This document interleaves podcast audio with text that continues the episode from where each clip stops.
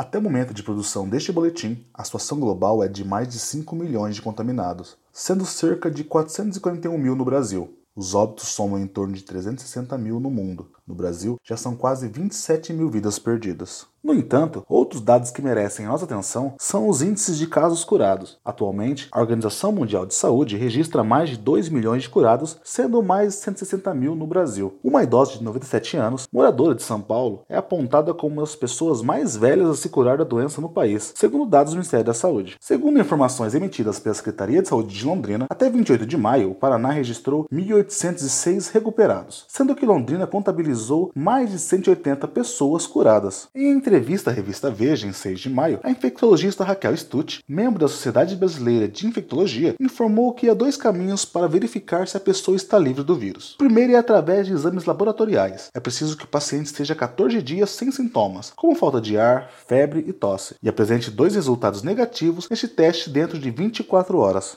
Na impossibilidade de realizar o exame, alta depende do paciente estar sem febre por mais de três dias e não apresentar nenhum problema respiratório por pelo menos uma semana. Mas é importante ressaltar que a testagem é o que garante o resultado mais seguro. Durante a entrevista, a médica explicou que mesmo após a alta hospitalar ou o fim do isolamento domiciliar, é necessário manter os cuidados como usar máscaras e respeitar o distanciamento social. Até o momento, a Organização Mundial da Saúde diz que uma primeira contaminação pelo Covid-19 não garante imunidade à doença. Estudos em desenvolvimento buscam identificar se é possível que uma pessoa se infecte mais de uma vez pelo coronavírus. Paulo Andrade, para o Tecendo Redes.